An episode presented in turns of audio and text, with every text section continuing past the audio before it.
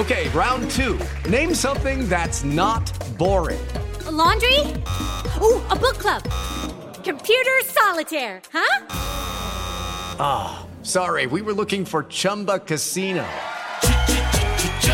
That's right. ChumbaCasino.com has over 100 casino style games. Join today and play for free for your chance to redeem some serious prizes.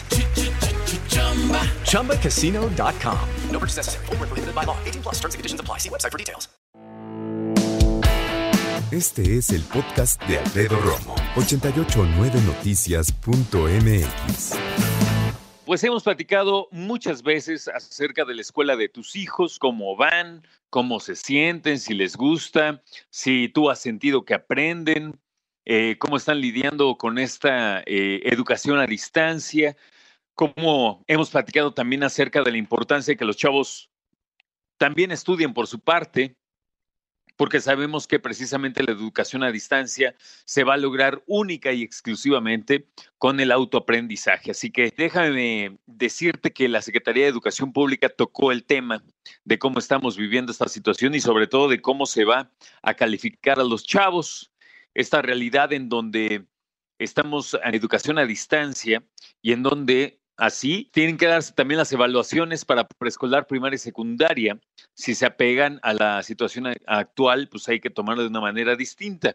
La Secretaría de Educación Pública estableció entonces que maestros deberán considerar la situación de cada estudiante al emitir las orientaciones pedagógicas y criterios a seguir. Sacaron un comunicado, los de la SEP, y dijeron que tienen el objetivo de aplicar una calificación con equidad así como salvaguardar en todo momento el bienestar de la comunidad infantil, garantizando con esto el tránsito de los educandos por el sistema educativo nacional y el cumplimiento de los procesos afectados por la pandemia.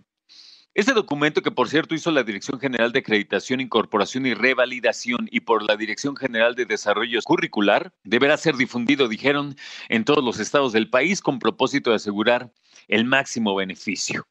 Vamos a ver, dice, para esto la SEP planteó para todos los niveles y modelos de aprendizaje las siguientes consideraciones. Considerar, uno, dar prioridad a la función formativa de la evaluación. Dos, emplear estrategias complementarias para el aprendizaje. Tres, valorar los avances a partir del contexto particular de las y los estudiantes. Cuatro, considerar las condiciones específicas en las que la emergencia sanitaria afecta a cada alumna y cada alumno. Cinco, asignar calificaciones solo en los casos donde el personal docente tenga certeza de las condiciones de salud, accesibilidad y, y acompañamiento de sus estudiantes. Seis, utilizar la evaluación como un instrumento para mejorar el aprendizaje. Los criterios establecidos precisan que la evaluación estará a cargo del docente de grupo en preescolar, primaria y telesecundaria y del maestro de asignatura en secundaria en caso de ausencia, la directora o director, supervisora o supervisor van a poder asumir esta responsabilidad. Las y los alumnos que mantengan una comunicación y participación sostenida serán evaluados con base en las disposiciones del artículo 10 del Acuerdo Papapá de 2019, publicado en el Día Oficial el 29 de marzo del 19. Para los y los alumnos que, se mantienen una comunicación de participación intermitentes, deberán dotarse en la boleta de evaluación la leyenda información insuficiente.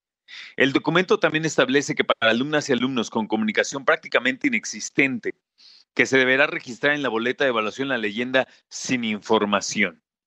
Para preescolar, en el apartado observaciones y sugerencias sobre los avances de aprendizaje, mientras que para primaria y telesecundaria en el observaciones y recomendaciones generales del docente. Las calificaciones o valoraciones registradas para este y en su caso para el periodo subsecuente serán preliminares, ya que las calificaciones definitivas se registrarán al final de este ciclo escolar 2020-2021, de acuerdo con lo que establece la norma. En caso de los contenidos de formación cívica y ética para primero y segundo de primaria, así como vida saludable para primaria y secundaria, son considerados aprendizajes que contribuyen a la formación integral de los mismos, por lo que son principios que deben ser fortalecidos. Ya para rematar, dice la comunicación de los resultados de la evaluación y entrega de boletas de evaluación a madres y padres se realizará en los periodos señalados en el calendario. Las boletas de evaluación podrán ser puestas a disposición de los medios electrónicos y los medios disponibles pertinentes respetando las medidas sanitarias emitidas por la autoridad. Además de realizarse a distancia utilizando las tecnologías de la información, tacata. En las localidades que no sea posible la entrega de boletas a través de medios electrónicos, se podrá acordar la entrega física en la escuela. Total, que ahora se va a calificar a los chavos de una manera muy distinta en la que no va a haber número. Nadie va a sacar 7, 8, 9, 10, 6, 5, 4, nadie. Ahora la situación sería que a los que les va bien, para los que pasen, va a decir que tiene información suficiente, si no va a decir información insuficiente y los que no hagan nada va a decir sin información. Teóricamente esas serían las tres opciones que tiene un profesor para evaluar a sus alumnos. Ahora, yo honestamente y sinceramente creo que eh, todo esto va a ser simplemente acreditar el año para la gran mayoría.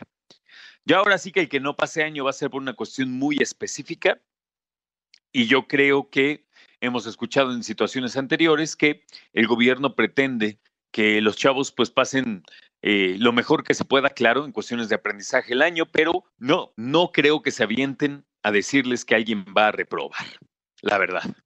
Así que vamos a ver qué sucede, porque dicen que incluso tienen que pensar en el bienestar emocional de los chavos. Este es un año verdaderamente atípico. Lo fue el pasado, hacia el final del año pasado, pero este que ya empezó en pandemia es un año escolar verdaderamente atípico. Escucha a Alfredo Romo donde quieras, cuando quieras. El podcast de Alfredo Romo en 889noticias.mx.